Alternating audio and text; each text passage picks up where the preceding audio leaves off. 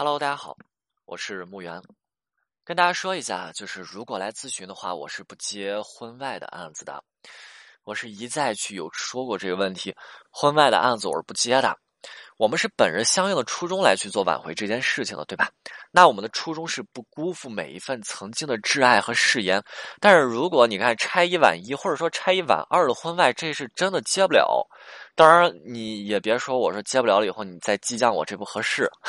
当然，也感谢大家对我的认可和长久以来的支持。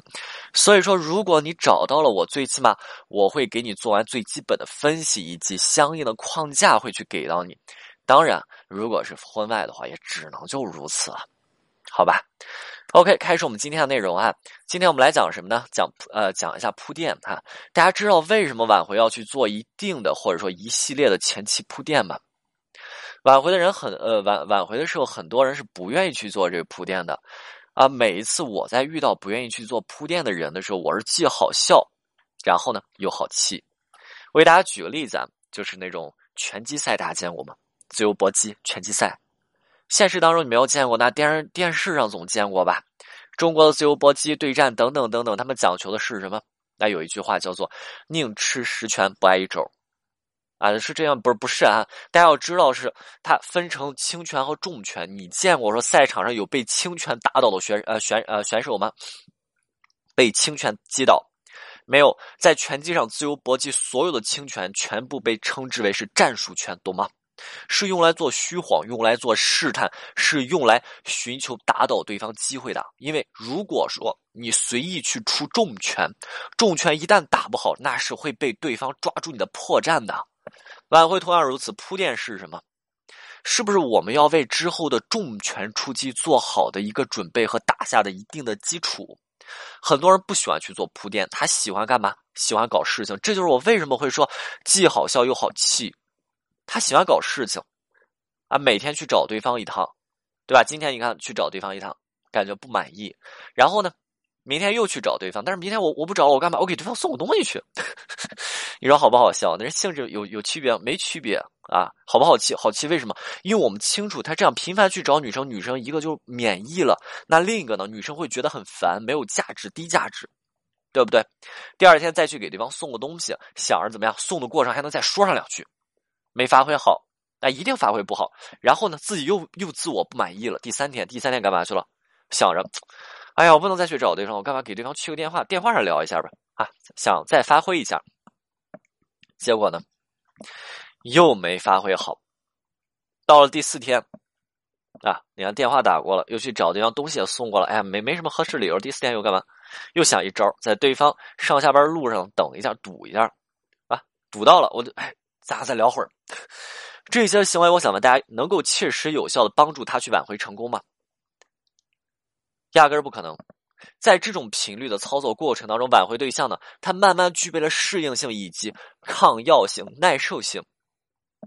我们能够看到，这样子行为，它的效率是越来越低的。挽回对象整个人对他的状态是越来越不耐烦的。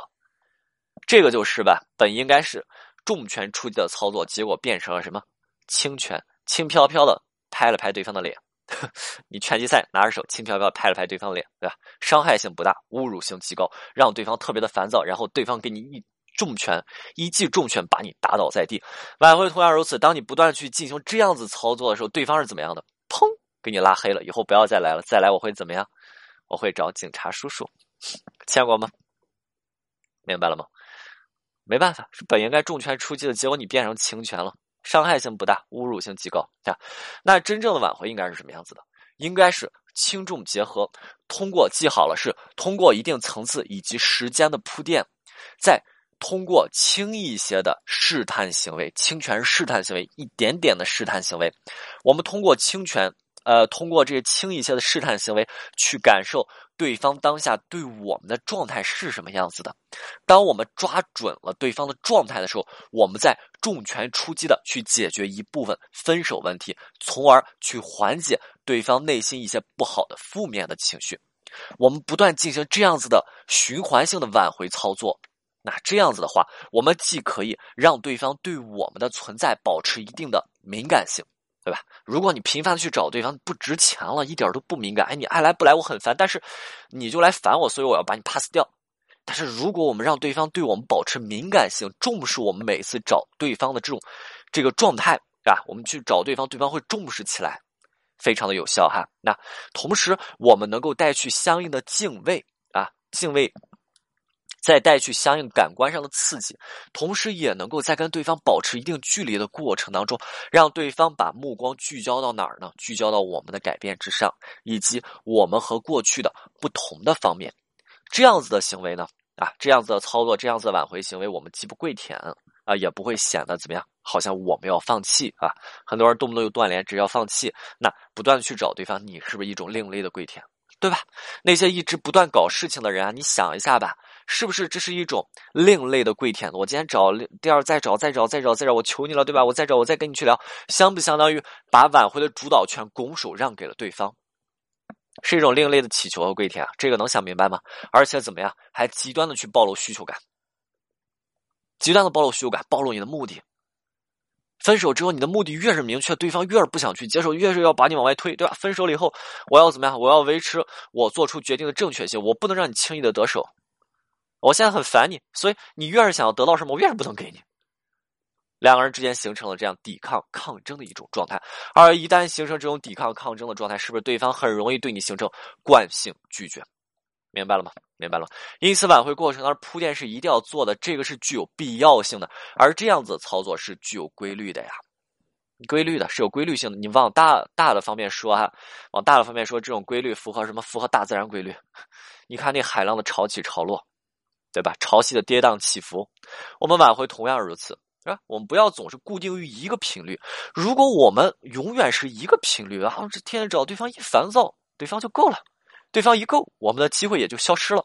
所以我们要怎么样把这个挽回也做成跌宕起伏、潮起潮落的状态，让对方的情绪跟着你跌宕起伏，明白了吗？OK，今天内容就到这里，我们下次再见。